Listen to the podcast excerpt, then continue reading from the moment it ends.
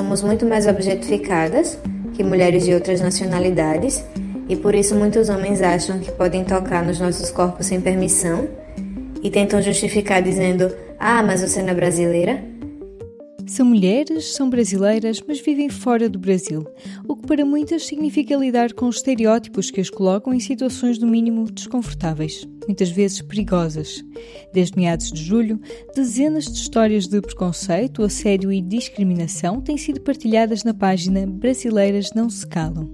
De acordo com os relatos que nós temos recebido, a visão que muitas pessoas têm, infelizmente, é que as mulheres brasileiras são todas prostitutas que vão para Portugal buscando casar com um homem português para conseguir permanecer no país. E também muitas pessoas acham que somos intelectualmente inferiores a mulheres de outras nacionalidades. Em menos de um mês, a página Brasileiras Não Se Calam reuniu mais de 15 mil seguidores. Neste episódio do podcast do género, falamos sobre as raízes destes estereótipos e o impacto que muitas brasileiras sentem na pele.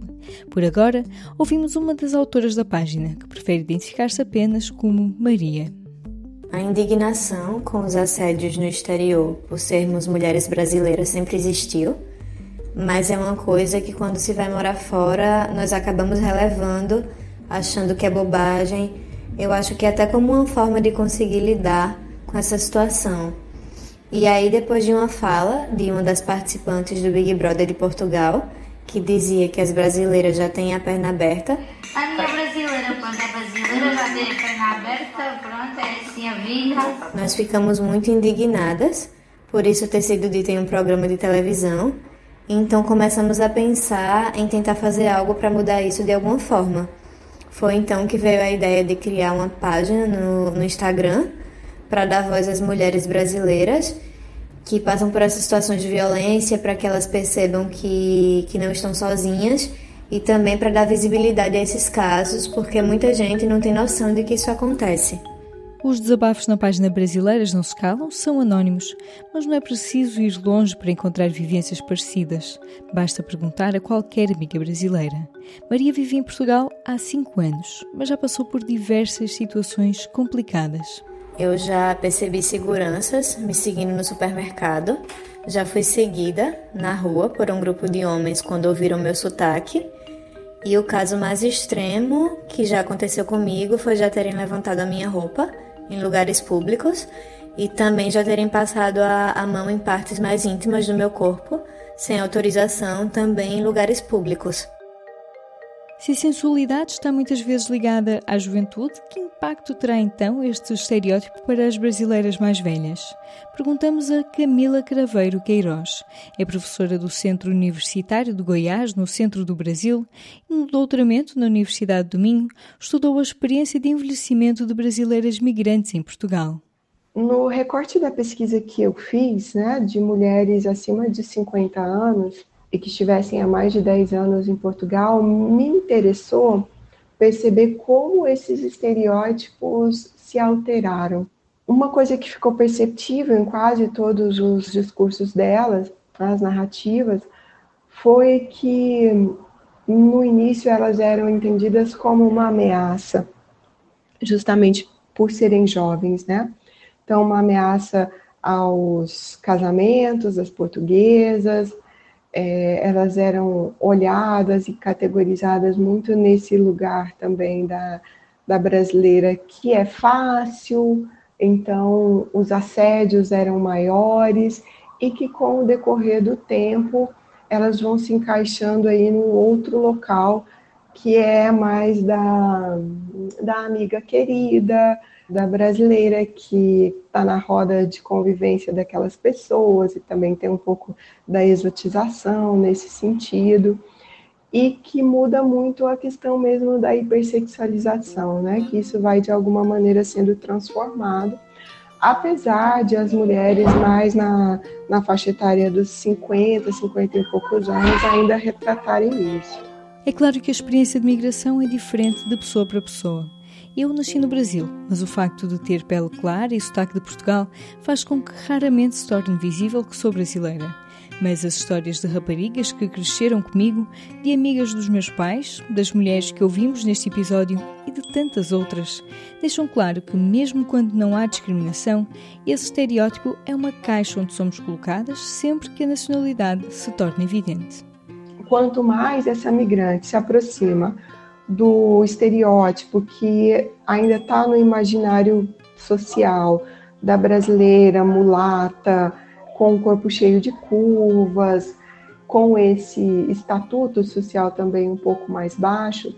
Então, quanto mais é essa aproximação, mais as representações que são feitas em termos de estereótipos são negativos e aprisionam essa mulher, né? colocam essa migrante com pouca margem de agência, de resistência, e elas precisam ser criativas, nas suas estratégias de sobrevivência e de tentativa de integração, elas precisam ser resilientes e o tempo todo elas fazem essa conta dos prós e contras de estar dentro dessa sociedade. Agora, quanto mais elas se aproximam eh, do fenótipo da europeia, da mulher branca, que tem mais qualificação né, dentro do, do que é considerado qualificação socialmente, tem um estatuto social mais alto, esses preconceitos eles são mais sutis, é, a gente já não tem discriminações de fato acontecendo, ou elas são menores também, ou seja, é mais fácil de lidar e de tentar se integrar a essa sociedade. Agora que conhecemos os estereótipos e sabemos o impacto que tem na vida das mulheres, é a altura de uma viagem no tempo. Mariana Celister Gomes, professora na Universidade Federal de Santa Maria, no sul do Brasil, também fez o doutoramento em Portugal no ISCTE.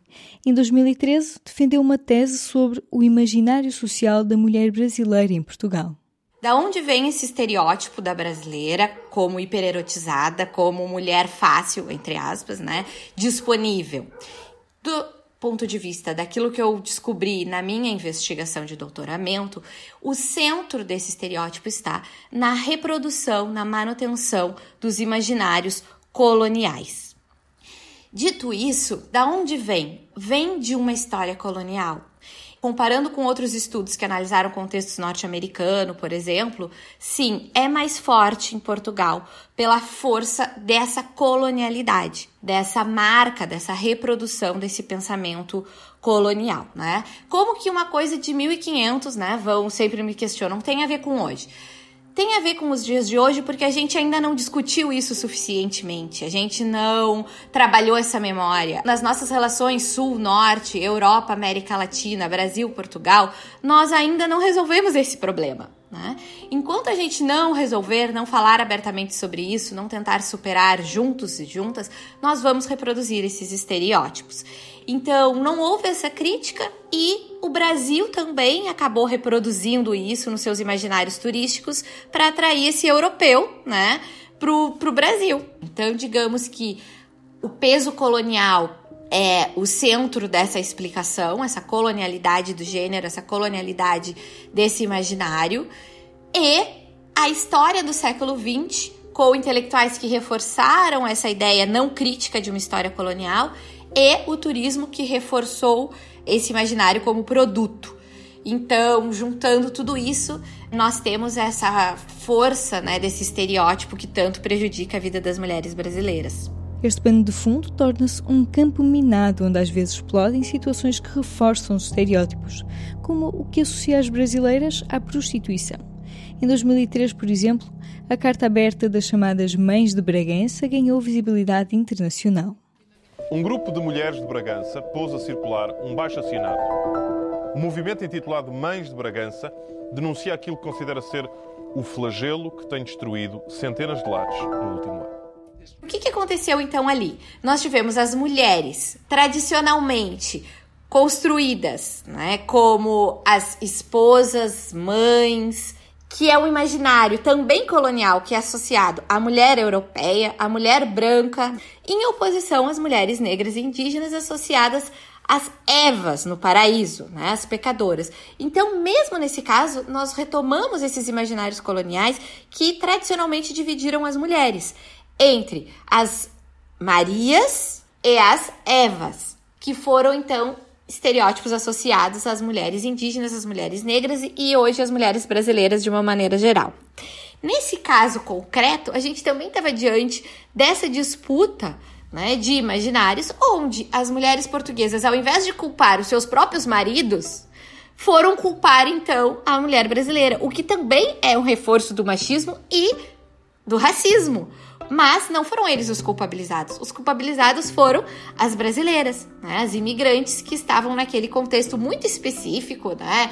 um contexto pequeno de uma situação específica que não representa estatisticamente que existem mais brasileiras na prostituição em Portugal, mas naquele contexto pequeno, sim.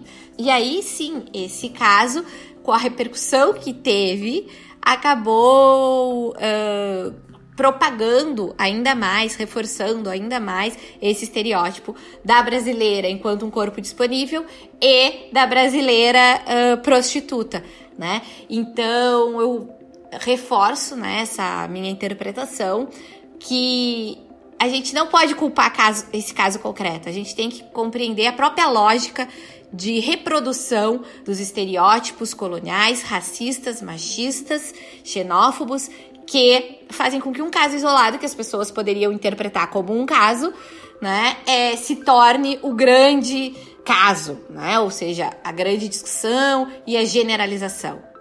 Essa questão do erótico, exótico ou de ser prostituta, na verdade são pontos de um contínuo.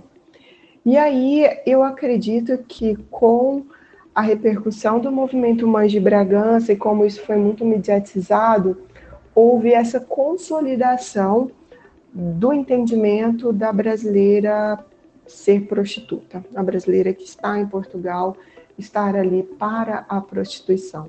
Por isso que eu acredito que é alguma coisa mais específica de Portugal, não que não aconteça em outros países, mas que essa categorização ela já é mais naturalizada e imediata em Portugal.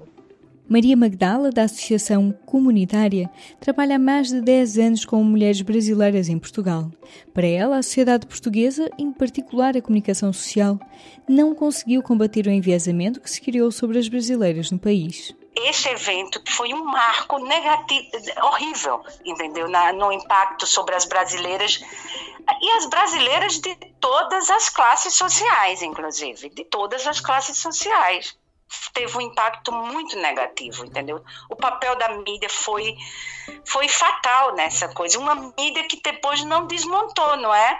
Não houve um trabalho hoje como a gente está vendo de, de desmonte de fake news, porque isso foi uma fake news, porque não tivemos voz para pegar e desmontar. Quantas entrevistas eu dei, mostrei os relatórios de trabalho doméstico dizendo que o maior número de imigrantes brasileiras estava no trabalho doméstico qualificado e mostrava os dados, e mostrava os dados da segurança social, mostrando isso, mostrem, e nenhum jornal pegava e não mostrava. Mostre os dados, qual é a imigração que tem o maior trabalho formal, o trabalho doméstico formal, com contratos em Portugal, mostre quem é, são as brasileiras. O que fica é uma visão distorcida, desproporcional sobre a relação entre a migração de brasileiras e a prostituição. Para Magdala, o problema está em quem reproduz o estereótipo e não nas que são vítimas dele foi o momento que eu vi realmente eu sou feminista, porque você vê um coletivo, um grupo, uma população de mulheres com a nacionalidade brasileira consegue ter os vários estigmas juntos, entendeu? A própria mulher brasileira também, quando vê falar de uma prostituta e que acha que envergonha, né, a sua nacionalidade, né, quando é, ela não me representa, como eu vejo brasileiras também nas redes sociais. Aí foi que eu vi que realmente a presença do patriarcado, né, conseguiu com muito sucesso, né? Dividir qualquer sororidade, irmandade que pudesse existir. E ela não existe, na minha visão. Ela tem que ser discutida, de fato. Essa sororidade né, feminista ou feminina. Maria Magdala deixa mais uma nota. Apesar de muitas brasileiras sofrerem formas de racismo devido ao tom de pele, o estereótipo associado à nacionalidade sente-se de forma diferente. Falar para mim de preconceito contra as mulheres brasileiras tem que tocar no colonialismo, entendeu? No caso das brasileiras, eu vejo uma discriminação múltipla. Porque realmente, quando pega, é negra, como eu via, as várias trabalhadoras negras domésticas negras. Eu disse, pelo amor de Deus, é uma carga pesada, é uma carga muito pesada, porque além de ser negra, pegava a tal da nacionalidade desse sexismo todo em cima das brasileiras, entendeu? Quer dizer, pobre, negra e brasileira talvez não sei dizer se por falta de, de, de, de, do conceito de racismo, era realmente colocada sempre a questão do ser a imigrante, de ser a imigrante brasileira e de ser essa mulher brasileira, entendeu? Uhum. Sempre o foco muito alto na questão da nossa sexualidade, né, dos nossos estereótipos, né, e de como isso sempre mexeu muito, os depoimentos todos, praticamente todos assediadores entendeu? Na questão de um assédio de fato sexual e moral, porque o assédio sexual é moral também.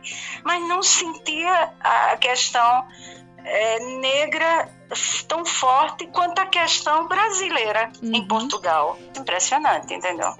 Tal como faz a Associação Comunitária, a Casa do Brasil em Lisboa, a plataforma Geni ou outros coletivos de migrantes, também as autoras da página Brasileiras Não Se Calam estão a criar uma rede de apoio. Nós já temos um site com os contatos de alguns profissionais que se voluntariaram para prestar apoio jurídico e psicológico de forma gratuita às mulheres brasileiras que forem vítimas de algum tipo de assédio ou de discriminação em Portugal.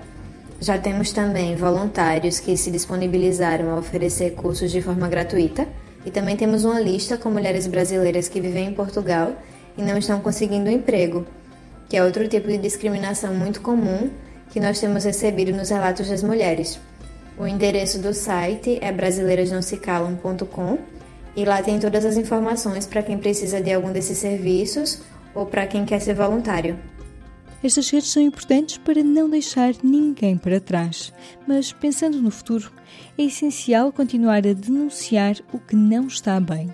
A professora Mariana Celister Gomes explica porquê.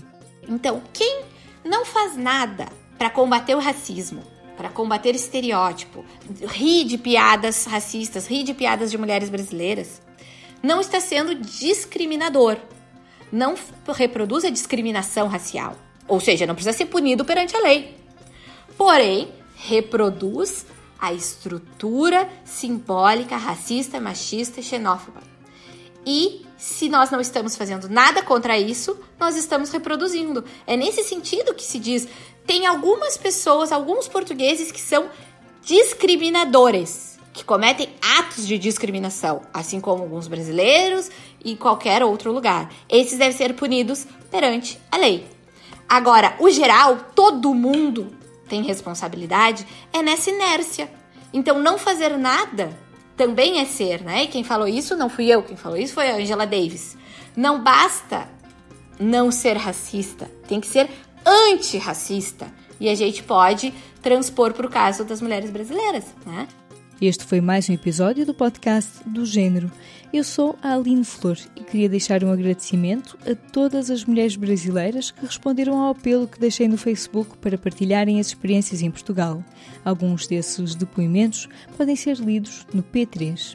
Até à próxima. O público fica no ouvido.